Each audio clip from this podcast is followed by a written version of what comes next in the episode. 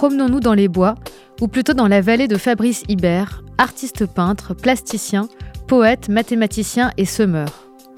Vous l'aurez compris, Fabrice Hibert est un touche-à-tout.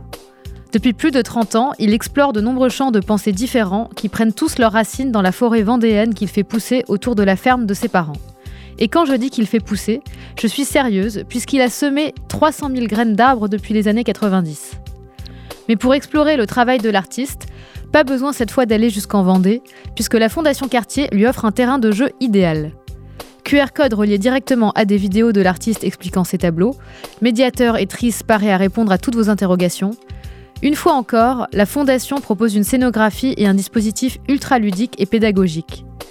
Pour l'occasion, Fabrice Hibert, qui a toujours considéré ses peintures comme des tableaux de classe, a eu le droit de transformer le lieu en école, avec ses salles de classe mobilier compris.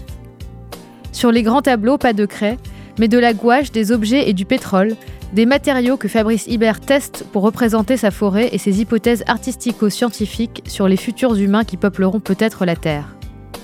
Mais qui dit classe dit aussi cancre.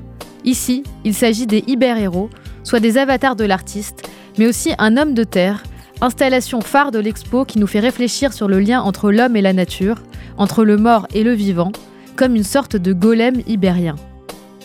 Toute l'œuvre du plasticien, colorée et joyeuse, s'interroge sur la nature et le futur avec poésie, sans jamais être terre à terre. Une exposition à découvrir jusqu'au 30 avril à la Fondation Cartier.